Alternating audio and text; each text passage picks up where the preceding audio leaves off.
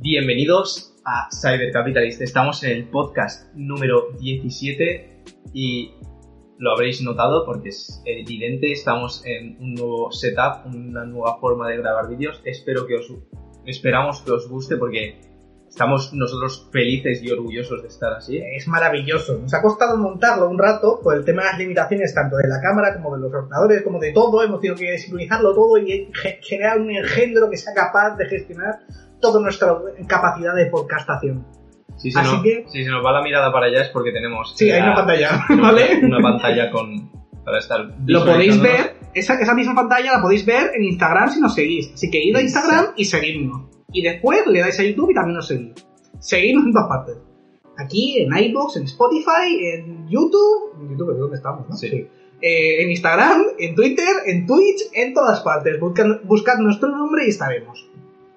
Tenemos aquí los portátiles, os vamos a ir guiando a lo largo de las noticias. Como sabéis ya, eh, está más que claro, podcast Cyber Capitalist, os hablamos de la actualidad en las novedades de tecnología, de economía, del mundo de la empresa y del emprendimiento.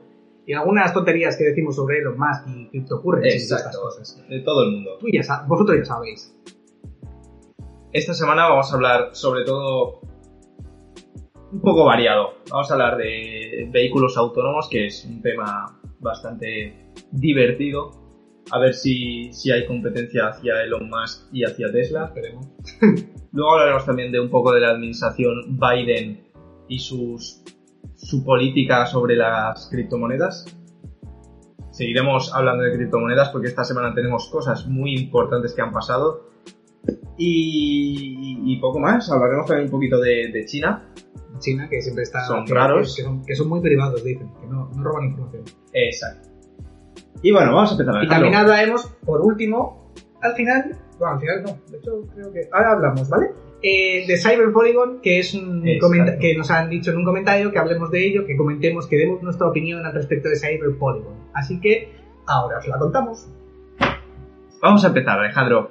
Too Simple es la empresa, como ya he dicho, eh, de vehículos, de vehículos autónomos, que es el tema que vamos a tratar. Ahora os contará Alejandro más en profundidad, porque hay diferentes niveles dentro del automatismo de, los vehículos. Pero bueno, TuSimple es una empresa con sede en San Diego que trabaja en Tucson, Arizona y Dallas, en Texas, obviamente Estados Unidos.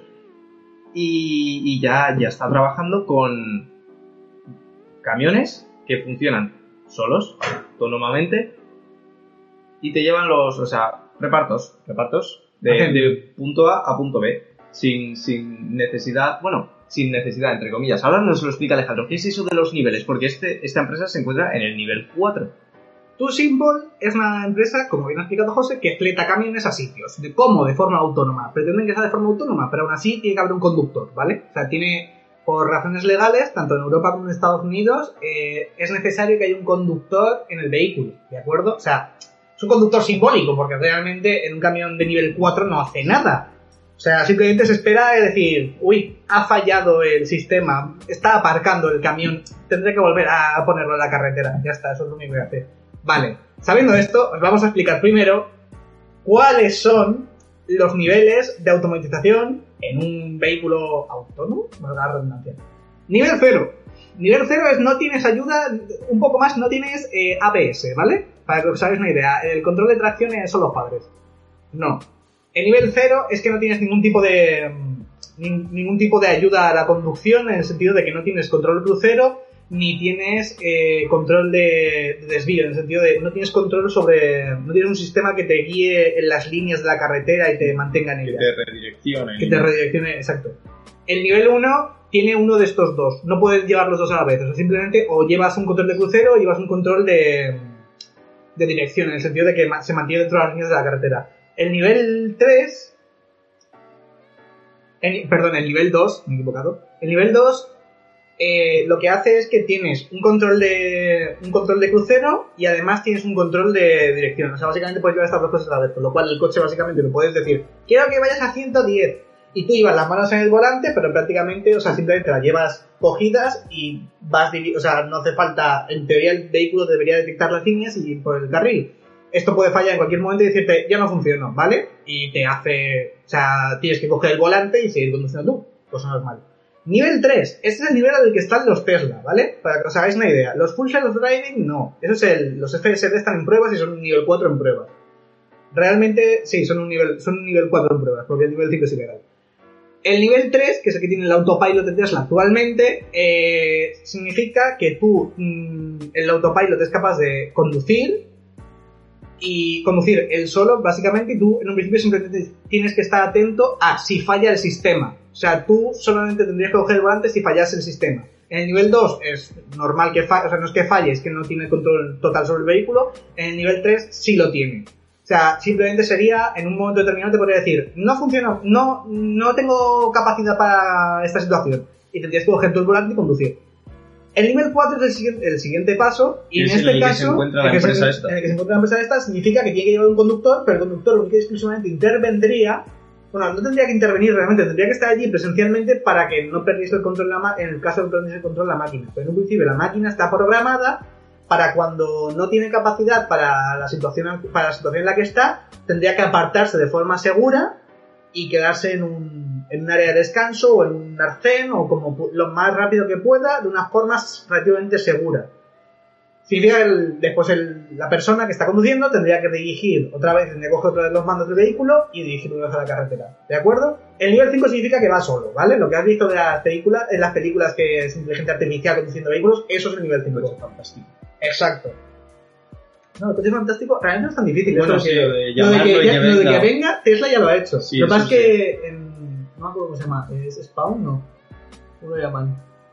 Eh, Tendrá limitaciones de velocidad. no, todo. aparte que tiene limitaciones de velocidad, en Europa es ilegal.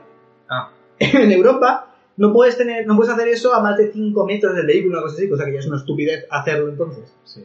En Estados Unidos sí que es legal y en los parkings de los macro parkings que tienen, en los macro, macro supermercados que tienen, que es algo impresionante, eh, tienen la tienen la capacidad, los Tesla lo llamas y vienen a la puerta. muy gracioso. Y te recoge. Sí. Esta, esta empresa tiene como, como misión el aumentar la seguridad, disminuir los costos de transporte y sobre todo, sobre todo, reducir las emisiones de carbono.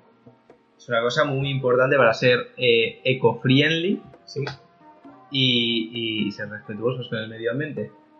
Esta empresa, ¿qué, qué, qué opinas? Yo creo que lo está haciendo bien. A ver, empezó en, 2000 empezó en 2015 Sí. como una startup y hasta el día de hoy ha ido evolucionando hasta llegar a un nivel 4. Está más allá del nivel de Tesla. De hecho, Tesla es la que está compitiendo con ella en el tema de los, con los semis. Los semis aún no han salido. Eh, Tesla empezó en... Lo estaba mirando. Uy. No, no lo tengo. Pero eh, Tesla eh, compite con ellos en el tema de los semis, ¿vale? O sea, el Tesla Semi lo que hace es básicamente esto. Se pretende que los semis funcionen con el full self-driving, ¿vale? Pero como aún no está implementado del todo, Tesla es como que tiene muchas cosas en potencial, pero aún no está todo implementado. Los coches son decentes, son supuestamente de alta gama y son decentes y todo lo que tú quieras. Pero aún no está el Cybertruck, por ejemplo. Eh, aún tampoco está el Semi. Eh, hay muchos, muchos vacíos de decir, aquí faltan muchos vehículos que no están llenos, pero sin embargo es una empresa que promociona la movilidad eléctrica y la inteligencia artificial, que son las otras dos empresas de Elon Musk que tienen OpenAI y tiene lo que es Solar City, que es la que se encarga del tema de la energía solar. Eso es realmente para lo que sirve Tesla, es un tema de promoción esa, a esa tecnología. Realmente Tesla no es una empresa de vehículos, es una empresa de energía, eso ya cambió hace tiempo. Cambiaron, de hecho, el nombre de Motor Company a SA, creo que se llama, o... Sí, es el nombre, ese mismo nombre, pero en, pero en Estados Unidos. Tesla se fundó en 2003, a diferencia de esta que se fundó en 2005, y 2015. los, los semi, que son los camiones, que sería más la competencia directa a Too Simple, Mm. eh, dicen que para el cliente será un precio de 268 mil dólares. Hay que ver eso porque si Too Simple dice que, ah, que quiere disminuir los costes de transporte y todo, si realmente es superior, competencia. es viable. Bueno, es- es bueno que tengan competencias, entonces no se ponen pilas con esto. Porque Tesla lleva el proyecto del Semi. El Semi, el Semi se presentó el mismo año que el Roadster. El Roadster se presentó para 2020 Y y no ha salido, claramente. Pero es que Elon Musk es muy. Es muy. Tiene muchas ganas, ¿vale? O sea, es- el tío dice, no, pero esto en 2020. Ambicioso. Es muy ambicioso y dice que si fuese por él lo haría todo en un mes, pero no puede, no, Na- no es físicamente posible. Pero bueno, Esto es lo que tenemos que hablar básicamente de esta, de esta empresa. Queríamos de- destacar que existen empresas, porque siempre hablamos de Tesla, ¿vale? Y quería- yo quería destacar que, te- que existen empresas que hacen competencia a Tesla. Hay muchas que son un fraude, por cierto. Hay muchas que dicen, no, es que yo he sacado un vehículo eléctrico que no sé qué. Fisker, por ejemplo, no miro a nadie. Fisker, que es la mayor estafa del puñetero universo, porque el tío no para de decir, no, pero es que voy a sacar un vehículo, te presento un proyecto, la gente invierte y el tío hace, ¡qué guapo! Y se lleva la pasta y adiós. hace lo mismo que Dan Bilzerian. Que Dan Ah. Bilzerian hace exactamente lo mismo, que es que coge, hace proyectos y el tío dice, que esto está muy guapo, no sé qué. La gente le mete pasta y el tío hace, ¡qué guapo! Voy a gastármelo en marketing. El marketing, ¿sabes qué es? Putas y barcos, literalmente. Literalmente. Literalmente. Podéis ir a ver su cuenta en Instagram y la nuestra. Así que suscribiros. La nuestra nos seguís y activáis las notificaciones de Instagram y de YouTube si queréis también. No, si queréis, no es. No, es es una una orden, obligación. realmente. Eh, como ya hemos dicho, tenemos un comentario, nos han comentado de un suscriptor que, Carlos. que tenía una, una duda. Nos dice, ¿cómo veis lo de Cyber Polygon? El hackeo mundial a Internet y la cadena de suministros anunciada por el foro de Davos. El Vale. foro de Davos es el foro de economía mundial. Exacto. Por si acaso no lo sabíais, porque yo leí foro de Davos y fue en plan de, ¿ah? ¿Ah? Y- Foro de Davos. Cyber Polygon es un, hackeo, un hackeo mundial a Internet, como bien dice nuestro suscriptor. Pero realmente no lo consideramos como tal, es un hackeo mundial a Internet. Realmente es una prueba de seguridad. Sí, es para aprender, más que nada. O sea, ¿sabéis? El- A mí, una de mis afici- aficiones, soy raro, ¿vale? Lo siento. Una de mis aficiones es la de la ciberseguridad. Yo estudio ciberseguridad por mi cuenta, mucho. Me gusta mucho. Es una, es una rama de la informática que me encanta. ¿Es complicada? Sí. Y es una cosa muy necesaria, porque actualmente las empresas los mayores problemas que tienen son de seguridad. O sea, eh, tener, tener en cuenta que esto ha evolucionado muy rápido, sobre todo con el tema de la pandemia, hemos evolucionado muy rápido de tener mm, muchas cosas completamente analógicas en el sentido de esto, coge el papel, firma y haz no sé qué. Hemos pasado de eso a que todo es una aplicación o todo es una web app que funciona con no sé qué. Que, que esto no, esto usa un servidor que hemos hecho ayer y, nos, y funciona. Todo, se han creado una cantidad de infraestructuras digitales de la nada en un año que dices, pero es hay muchos informáticos. Ya, pero no todo, no todo se hace perfecto. Y la, ciberseguridad es algo muy necesario. Lo que pasa es que a las empresas les cuesta mucho invertir en esto porque es caro. O sea, un experto una, audici- una audición de ciberseguridad, o sea, una auditación de, de ciberseguridad de una empresa vale una pasta. Pero es realmente necesario. Y esto, Cyber Polygon, es básicamente lo que quiere hacer. Quiere eh, hacer un test masivo, un pentesting masivo del mundo, en lo que son sobre todo bienes y servicios y cadenas de, cadenas de producción. Por cadenas de envío, ¿cómo se dice? De suministro. Cadena de suministro, correcto. Que lo, lo siento. Yo, yo realmente lo veo bien porque es una manera de, de entrenamiento, ¿no? Sí. Para ver eh, los fallos, cómo mejorar. Como lo que estuvimos hablando en un vídeo anterior que tenéis que ver también. eh, de, de Linux, que dejaron la Universidad de Minnesota. Sí, Es una forma de, de aprender que, que no todo es perfecto y que siempre se puede mejorar. Que si se puede poner en peligro, porque eh, lo que pasa es que la eh, Davos, la web de, bueno, eh, en la web del Foro Económico Mundial se anunció que iba a haber un ciberataque, una especie de cibercrisis, cris- una crisis informática que, que iba a poner en peligro todo, datos bancarios, privados, todo. Yo esto lo veo bien porque es lo que ya he dicho, para mejorar, para ver dónde están los puntos flacos y mejorarlos. Es que al final el problema lo tenemos, es un cuello de botella. O sea, crear Cyber Polygon es una... A lo mejor no es la forma que se, que se debería hacer porque no sabemos qué intereses económicos hay detrás. También os digo que Google hace esto bastante, Microsoft también. Eh, las grandes conferencias, los hackatones, creo que se llaman hack- sí, hackatones, Sí. Que, que existen, que se hacen, son para hacer pruebas y sobre todo también para captar talento. Porque es una forma de encontrar trabajo. Si sabes de ciberseguridad y eres, te in- investigas sobre ello y trabajas sobre ello, eh, llega un momento que dices, ¿yo cómo consigo un trabajo de esto? Porque dices, yo no tengo experiencia alguna, pero ellos hacen todo esto, pero yo no he trabajado para nadie. ¿Qué haces? Te vas a un hackathon. Y de repente dices, uy, loco, he, he llegado hasta aquí. Y la empresa, las empresas te van conociendo y tal. Es una manera, los hackathons sirven para eso y también para probar la seguridad y se pagan con, o sea, se dan premios económicos y Google una vez pagó, creo, ¿cuánto era? 40 millones a un tío porque les quitó el dominio. Fue capaz de quitar el dominio google.com en, no me acuerdo qué, Es una país, que es una barbaridad. Que dices, es que claro, te quitan dominio. Google ya no es nada. El buscador ya no existe.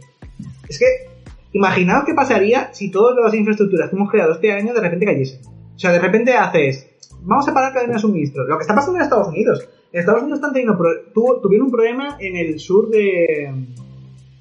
En el sur de Estados Unidos, lo hablamos el podcast pasado, de hecho, si no me equivoco. Eh, Para abastecer. para abastecer gasolina al sur de Estados Unidos, y dices. O lo que pasó, ¿os acordáis lo que pasó cuando cayó nieve como si no hubiese un mañana en Texas? ¿Os acordáis de eso? ¿Qué que pasó? Como son tan perfectos los edificios allí, No, pero aparte, es que, o sea, a ver, es que en Texas dices, a ver, ¿cómo cojones va a nevar aquí? a ver, no plan. Pero, que- a, a ver si me entendéis, que hemos llegado al punto de decir, si falla la red, estamos jodidos. O sea, si empiezan a fallar servicios, estamos jodidos. Si fallan las cadenas de suministros, nos quedamos sin mascarillas. Por ejemplo, si- mira, ahora mismo, sin mascarillas. O por ejemplo, lo que está fallando, lo que hablamos todas las semanas. Falla la cadena de suministro de chips. ¿Ha fallado dónde? En la producción, en el diseño, en el no sé qué. Ah, Actualmente está fallando en, tanto en la producción, que las, las fundiciones son un problema, y en la llegada de silicio. Pero pues, ¿os sabéis el problema que es si de repente empiezan a paralizar una tras otra cadena de suministro y no son, capa- y no son capaces de reabastecerla? se va todo. caer toda la economía mundial, todo el sistema que conocemos caería. Pues esto está bien, es una buena idea. Suena muy catastrófico decir, es que van a hacer un hackeo mundial a Internet. Claro, porque es la única manera de probar la seguridad. Tiene que haber gente que lo pruebe. Si no, habrá gente que no lo esté probando, que lo esté haciendo Claro. y te reventarán a ti y a todos. Es por un buen fin.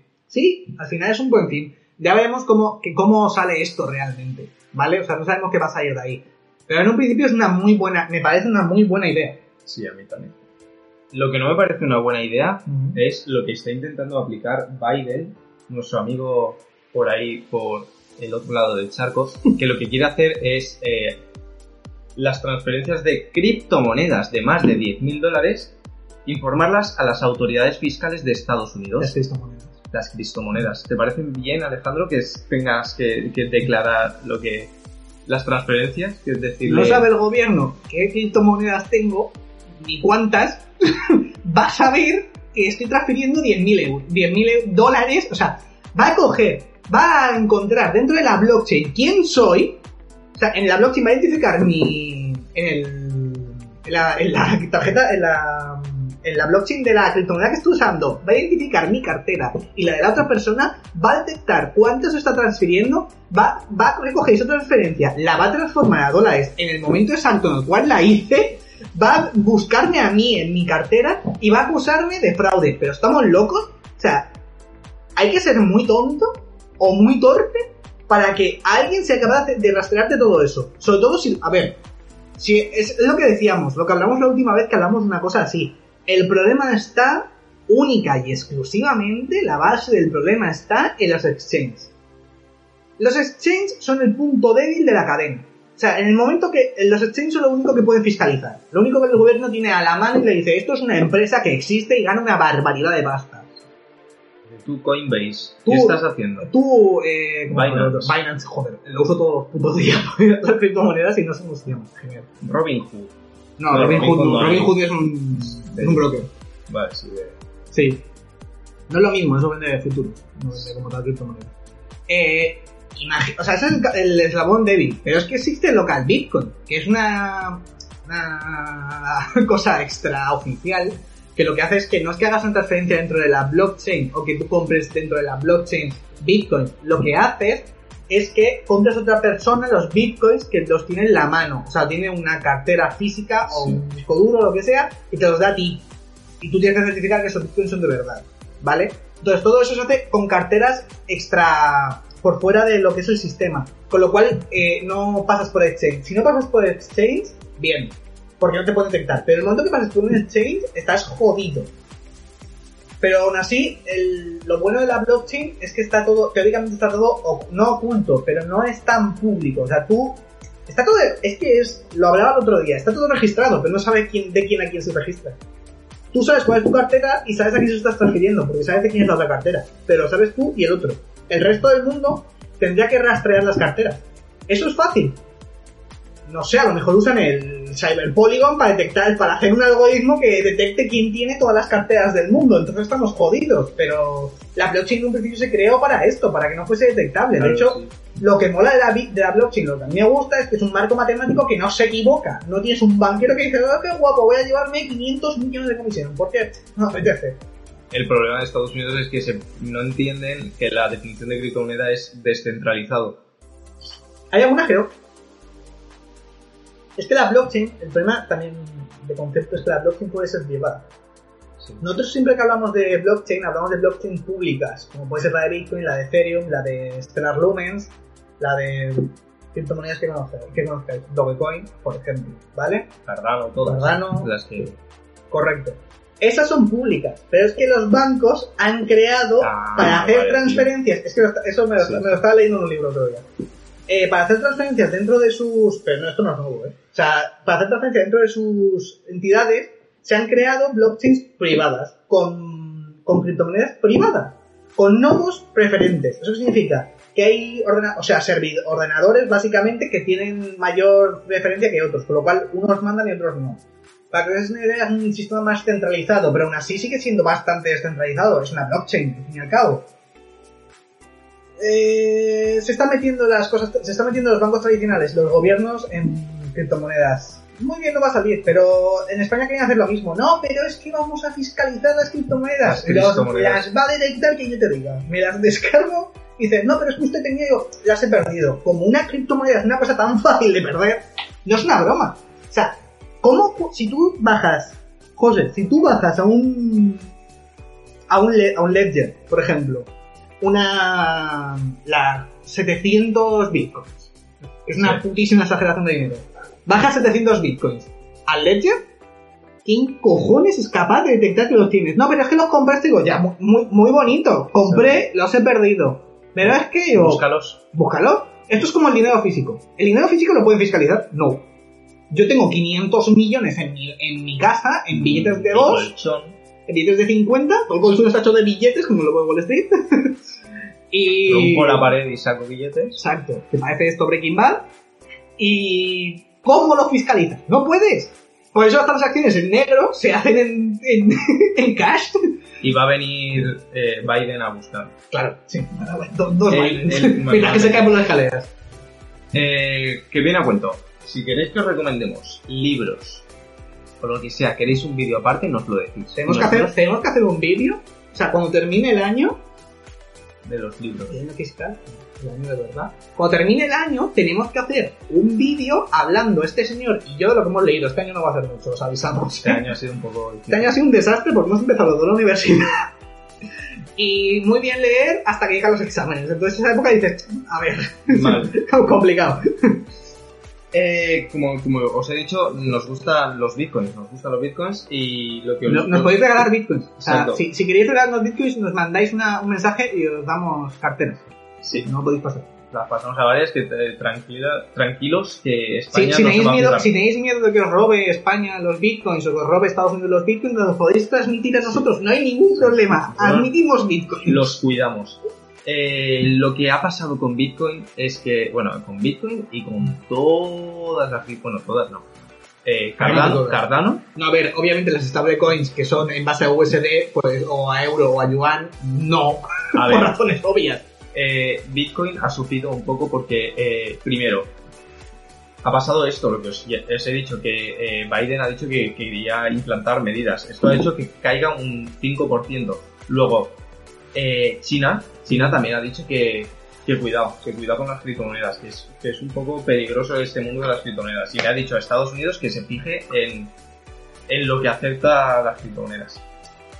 que yo creo que por eso Tesla ha dejado de aceptar, que puede ser, no lo sé. Es, es, es toda una coincidencia muy extraña que todo Sí. el mundo empezaba a rechazar las todo institución empezaba a rechazar las criptomonedas mágicamente. Parece que le han No apuntado, cómo ha le han apuntado con una, con, con una pistola de, de bitcoins a la cabeza de Elon Musk.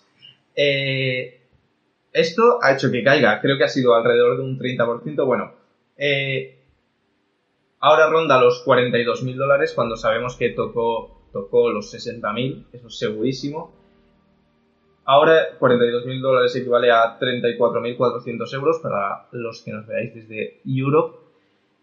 Eh, si no, si no os, si os estáis fiando y queréis dejar de holdear vuestros bitcoins, nos lo pasáis a nosotros que nosotros lo guardamos encantados, ¿vale? Bitcoins, Stellar Lumens, eh, Cardanos, mm, Dogecoins, lo que queráis. Ha caído, es que tengo miedo porque es que no quiero más cosas de estas. Tengo miedo de las criptomonedas. Exacto. No os las pasáis. No tengáis miedo de las criptomonedas. Nosotros somos vuestro refugio. Sí.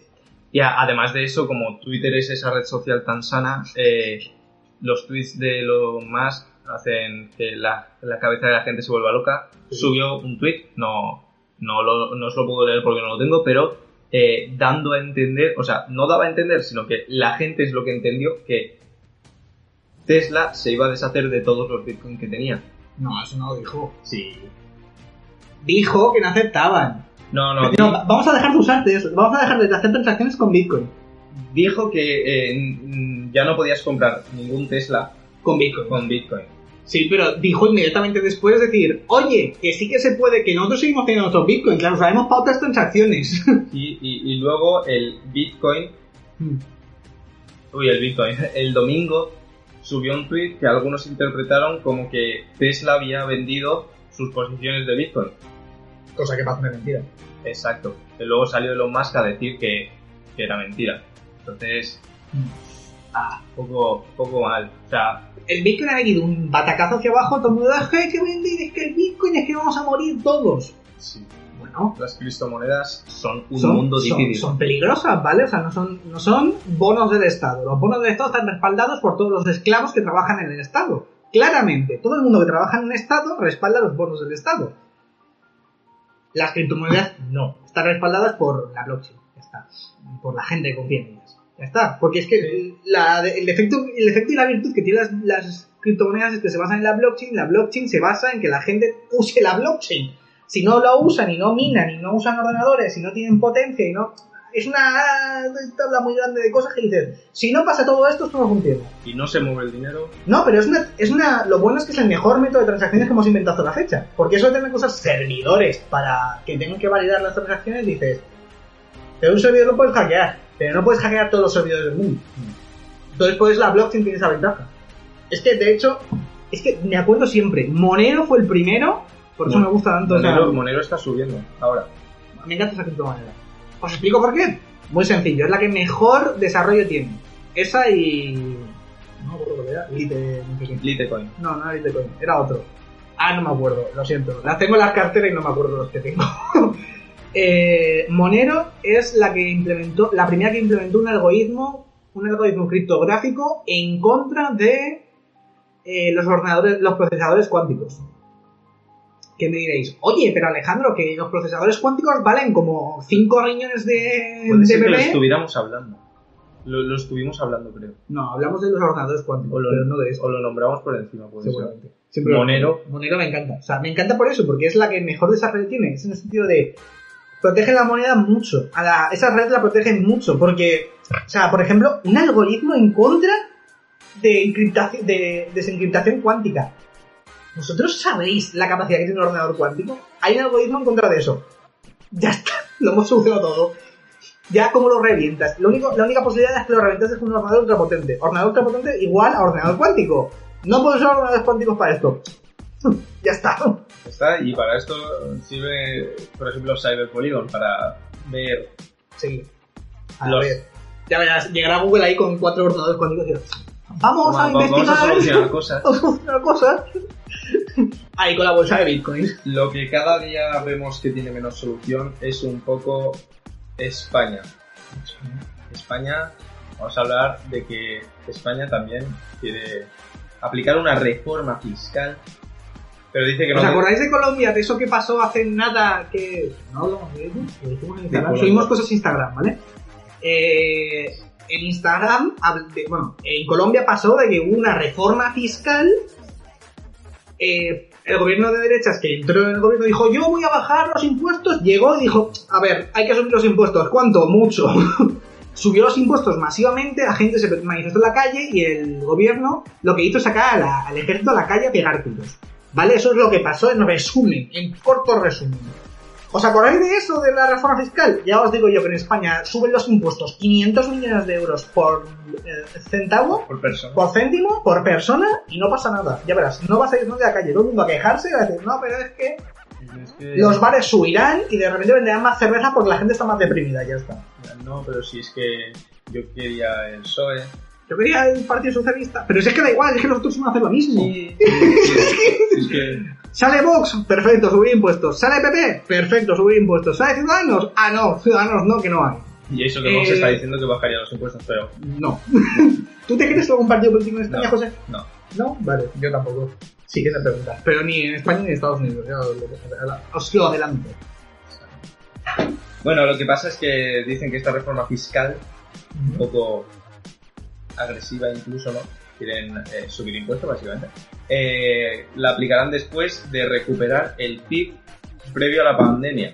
En la siguiente eh, noticia, quedaos para, para descubrirla, hablaremos sobre la deuda que tiene es- nuestra maravillosa España, pero dicen que, que- hasta que no recuperen el PIB de antes de toda esta crisis de la pandemia, creo que no se puede decir COVID en YouTube porque, bueno, igual te lo he dicho. El bicho. No me gusta YouTube. Exacto. 2022. Hasta 2022 que dicen que eh, se recuperará el PIB. Hostia, hablando de esto. No quieren aplicarla. Eh, salió Yolanda la Díaz diciendo, oye, voy a, reforma, voy a hacer una reforma de trabajo, no sé qué, voy a derogar la reforma laboral del PP. Al lado estaba Nadia Calviño, había un vídeo de la tía, tal y como lo dice, Yolanda Díaz dice lo de la reforma laboral, Nadia Calviño se le ve en plan de, tierra trágame, otra vez. ¿Qué estás diciendo? ¿Qué están diciendo? Eh, Nadia Calviño es la ministra de Economía, por si acaso. Como la puta. La tía, la tía en plan de, pero por favor, otra vez, pero que, que, que decir, pero que no va a funcionar, pero que sí lo sabemos todos. Van a acabar todos los ministros fuera de España. Sí. ya verás. No caerá esa breva. No. No pasará. No habrá una constitución de verdad. La deuda de España. que Es lo que, os, lo, que, lo que os habéis quedado a escuchar, a que sí, yo lo sé. Pero si queréis escuchar más cosas, Suscribiros. exacto. La deuda marca un nuevo récord. Vamos, estamos... Estamos, vamos, estamos en el top de Europa. Es que somos los putos amos. Exacto, El ¿para top qué de Europa, copiar? los mejores. ¿Para qué copiar a un país que le va bien? Alejandro, dinos qué datos tiene España. 125,3% del putísimo PIB. Duro, ¿eh? Es muy duro. 125,3%. ¿Pero qué es esto? ¿Pero por qué, por qué debemos más de lo que ganamos en un año, José? Eh, literalmente. ¿Por qué cojones? Ganamos 1,4 veces, 1,25 1,25 veces lo que debemos, lo que ganamos, lo que generamos Sí. en un año, lo debemos. ¿Qué cojones? Así no ¿Queréis. ¿Queréis saber por qué? ¿Queréis, queréis que os dé una idea? Voy a, voy a deciros una cosa. Es que a lo mejor, a lo mejor no lo, no lo sabéis. Pero las pensiones en España no se sustentan. No lo digo yo, lo dice Bruselas. Mira, en este libro. Este libro. Te explica por qué. Ve, ve buscándome de cuándo es. Eh, te dice que en. No me acuerdo qué año. Los. lo- eh, en- porque pone el ejemplo de España. Tony Robbins, un grande, pone el ejemplo de España. Te dice que. Creo que es de 2000 algo. 2000 pocos. Sí. Que te pone el ejemplo de España, dice que hay. 2014. Dos- de 2014, fijaos. Han pasado siete años. Eh, Te ¿eh? sí, me cuesta un poco. 17 eh, que- trabajadores por cada pensión. Y que en 2012 o 14, no lo sé, había dos. Y ahora estamos en 2021. A ver, os explico cómo se generó, cómo se, cómo se presentó, cómo se instauró el sistema de pensiones que tenemos actualmente. Cuando se instauró, la gente moría trabajando. O sea, la gente trabajaba y trabajaba hasta morir. O sea, moría aún trabajando. Y la gente no sobrevivía. Los pocos que sobrevivían a trabajar durante, durante casi 40 años, Daba la pensión. da- les daba una pensión. Pero los que llegaban... ¿Tú has visto la esperanza de España ahora mismo? La esperanza de vida en España es prácticamente la más alta del mundo, detrás de Japón. Es que es brutal. O sea, si vivimos hasta los 80 años y las pensiones se dan a partir de los 60, tenemos 20 años de gente cobrando. Pero están 40 años cotizando. Que sí, que muy bonito, pero que no. O sea, esto no funciona así. No puedes tener un sistema de eh, compensación. O sea, lo que se hace es que tú, la gente paga, o sea, los que están trabajando ahora mismo, pagan a los que están ahora con las pensiones. Realmente el gobierno no ha guardado nada del dinero que esas personas pagaron a la seguridad social. Y aparte se les aplica una revalorización de ese dinero en base al IPC. O sea, se ajusta la inflación. O sea, ni siquiera, ni siquiera tienen lo que generaron, tienen más. O sea, porque al generar esa cantidad de dinero, eh, había un nivel, un poder adquisitivo, o sea, había una inflación determinada en ese momento. Actualmente hay un 25% más, que ¿vale? es un 2,2% anual. Exacto, casi un 3% anual era lo que se fijaba más o menos que, se, que hacían por el tema de la impresión de dinero. Eh, Bueno, y este año Estados Unidos le va a ir un poco... Estados Unidos puede condonar las deudas que quiera, porque es el generador de... es el- su divisa se usa a nivel mundial, así que da un poco igual. Eh, al ajustarse a la inflación, lo que hace es que tienen más, les dan más dinero del que, de los que, del que ellos han cotizado. Eso significa que los que están pagando ahora mismo están pagando más de lo que los otros generaron. Es una locura. Cada vez, o sea, es lo que, lo que ha dicho José, de 2 a 17, ¿en cuántos años? ¿En 10? Sí, por lo menos sí. Cuando, o sea, mis padres que tienen ahora mismo casi 50 años no van a cobrar pensiones. Y si van a cobrar pensiones van a cobrar 50 euros al mes. Es que es imposible, es insustentable. Y encima cada vez gastamos más. con Para lo- eso tienes que cotizar. De hecho, 34. actualmente, hasta donde yo sé, las pensiones no se pagan con lo que paga la gente. Las pensiones se pagan con deuda. Con dinero público, sí. No, pero con deuda Claro, pública. claro. O sea, se Ah, emite más deuda para pagar las pensiones. Sí. Los mayores pagos de España a lo largo del año son las pensiones y la deuda. Y la devolución de la deuda. O sea, generamos más deuda para pagar pensiones y cada vez hay más pensiones. Llegará un momento que sea todo deuda y pensiones. es que no me jodas. Y saldremos de la Unión Europea, obviamente.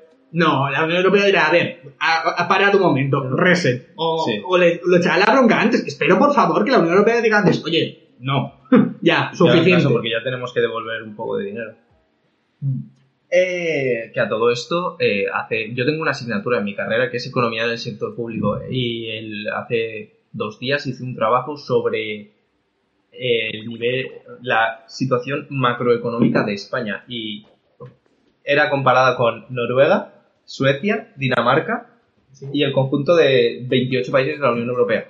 Eh, mal, todo mal. O sea, te pones a ver los gráficos, todos mal, y digo, uy, este va para arriba. Sí, es la deuda que va aumentando. Hemos ganado en algo, deuda Claro. y en paro. Y esas dos cosas ganamos, pero vamos. Un Te pones a ver- 40,5% de paro, si no me equivoco. Es que me cago en te pones a ver el esfuerzo fiscal que tienes en España comparado con otros países y es... España es el más alto. Claro, la de queja, todos los la queja de... En todos los países de Europa se paga más impuestos, ¿cierto? A nivel, en términos de cuantía, es cierto.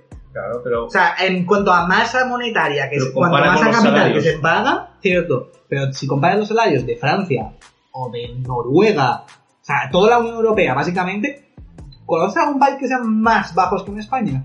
Los que están mejor, digo, ¿eh? O sea, los que están peor, obviamente. O sea, Estonia, Estonia, que todo el mundo dice, no, pero es que Estonia Sí, son pobres. Y digo, claro, claro, que sí, que sí. Estonia, que sí, que antes era, socia- era socialista, dejó de serlo. Ahora es parte de la Unión Europea. Empezó teniendo un- una capacidad, de- un poder adquisitivo bajísimo. Actualmente es, está ca- casi, los sueldos están casi al nivel de España. Cuidado, y siguen creciendo.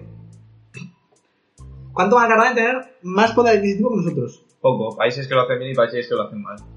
Eh, ¿Qué tal la ley de protección de datos en China?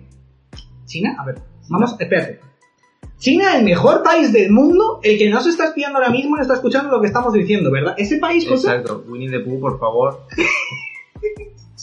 es Xi Jinping. Sí, pero si le, si le ves...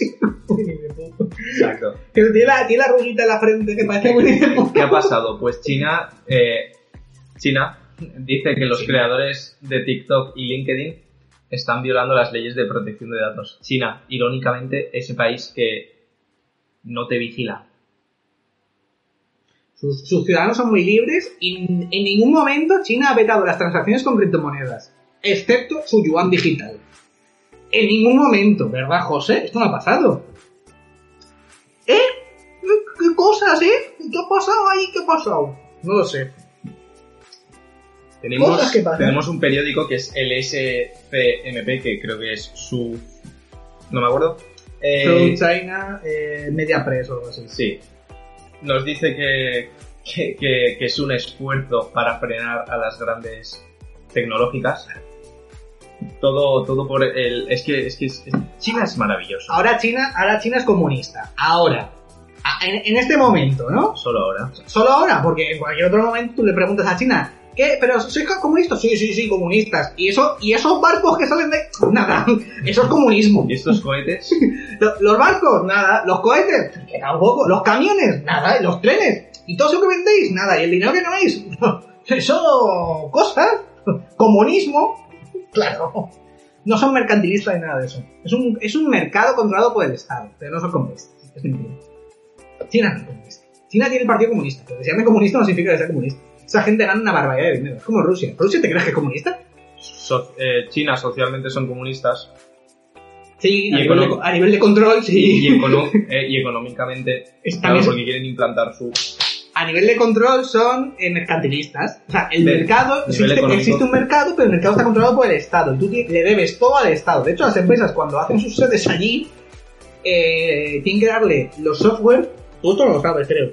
Los software tienen que tener una puerta trasera Para que que, lo puedan que el gobierno chino pueda controlar. lo.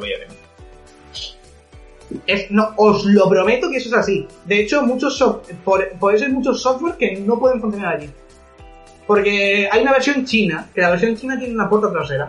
No es una broma. Impresionante. Antes de seguir con el grande de Elon Musk, aparte de decir que nos sigáis en Instagram, en YouTube y por todos lados, otra vez, eh, si pensáis que estamos confundidos, nos lo decís en los comentarios. ¿eh? Y si pensáis que tenemos razón o que apoyáis algo o que queréis que hablemos de algo, hemos hablado de Polygon. Este, este hombre nos ha dicho que hablemos de Polygon, hemos hablado de Polygon. Hemos dado nuestra opinión. Exacto. Podemos hacerlo. Que no somos capaces. Podéis comentar. Y ahora hablamos de Elon Musk. Elon Musk es un grande, pero lo que... Ah, es que vamos a hablar de Elon Musk entre comillas un poco. No, Eso vamos a dicho- mencionar a Elon Musk porque si no nos pagan, no nos. Exacto. Este, claro, tenemos un, no lo sabéis, pero tenemos un Tenemos un patrocinio contrato. secreto, es que tenemos que mencionar a Elon Musk por lo menos una vez cada podcast. Es un contrato que tenemos ahí. Y a Tesla y a SpaceX no tocaba hacer. Aquí, aunque no lo veáis, aquí hay un, un minion apuntándonos para que Hay, una escopeta, hay, un, hay un niño con una escopeta que nos está diciendo que hablemos de Elon Musk. Que, no, no- que no cobramos o que morimos o algo de eso. Tiene cara de pagado. Avisamos. Tú vas por Twitter, vas por Twitter, esa otra vez red social más sana. eh, y Elon Musk, si se llama Elon Musk, te aparece Elon Musk barra baja y te dice... Eh, Oye, mira, que tiene esto, te regalo bitcoins, tú me das Exacto. bitcoins, yo te doy más bitcoins y he los visto bitcoins se una oportunidad, pásame 200 bitcoins a, mi, a esta wallet. No, no, es uno. Con, te dices, pásame lo que tengas de Bitcoin, Claro. lo das y después te debo cinco veces más. ¿Cuánto tiempo llevan con esto? ¿Cuánto? No lo sé realmente. Llevan desde que empezó, de- desde que Elon Musk se mencionó, se inventó sobre Bitcoin, creo que desde entonces llevan haciendo esto. Es algo impresionante. Sí. Su figura atrae a tanta gente y los, o sea, tú ves los comentarios de, llevan. ves los comentarios de, su- de cualquiera de sus tweets y aparece el tío de, te pasa un enlace y te dice, no, dame Bitcoin si te doy cinco veces más. Y yo, claro, que sí, Sí. que soy tonto. Te a duplicar, ¿no? Porque a ti te apetece. Tráeme a tres amigos. Tráeme, Toby, tráeme, Toby no, ¿cómo se llama? Pienso, tráeme a tres perros más como tú. He tirado el micro. Pues no os habéis dado cuenta. Seguidnos en Instagram para ver cómo está montado esto. Es- Hemos vuelto, gracioso. hemos vuelto. Alejandro ha tirado un poco el micrófono porque no pasa nada. Es que le gusta gesticular así, Seguidnos en, seguidnos en Instagram para ver cómo está montado esto y ver el putísimo desastre que hay aquí con, la va- cantidad de cables. Va a empezar a jugar a tenis y entonces tiene que practicar tirando el micrófono. Lo que os estábamos diciendo, que eh, Elon Musk hay muchos estafadores, llevan estafados más de 2 millones de dólares. Kenzo, tráeme a tres perros más como tú y te daremos Bitcoin. Todos me tienen que dar Bitcoins y yo doy Bitcoin. Exacto. así, Cinco veces más. Gratis, porque nos apetece. Eh, por último, la Reserva Federal de Estados Unidos comienza a investigar para Mira, crear... pero no hemos terminado. ¿Qué quieres hablar? ¿Cuántos han robado? ¿Cuánto han estafado? ¿Cuánto? ¿Cómo que cuánto?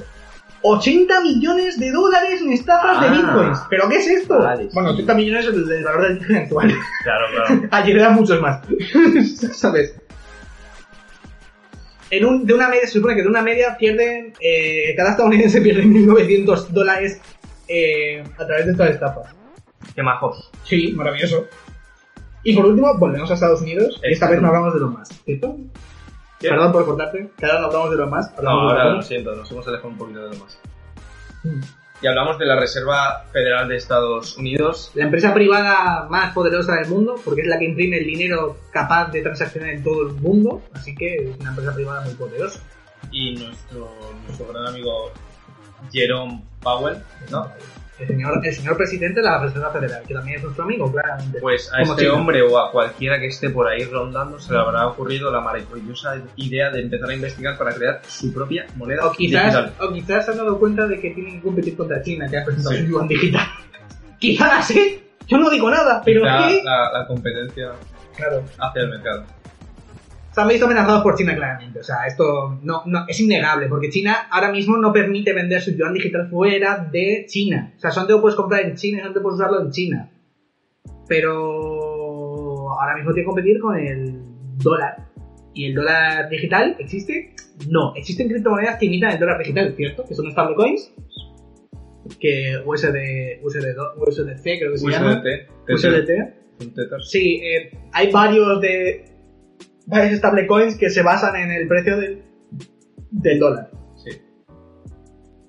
Hace falta que los gobiernos hagan esto mismo, pero con su marca, y digan esto es oficial, y el resto lo venden de ahora. Reserva, ya, ya. Reserva Federal, llegan en NFT con el- la forma del Con- dólar. con una foto de, de Jerome Powell, Sí, diciendo esto vale un millón de, de dólares digitales. cómpralo. Dicen que, bueno, Jerome o Jay, Jay Lo Powell. hemos leído por ahí como Jay Powell, hemos quedado, pero a ver, Sí, escúchame, es- que este es el- es el mismo. que es el presidente de la FED, por favor, no lo tutees y no, lo- no le acortes el nombre, que es suficiente. Dicen que no está nada claro.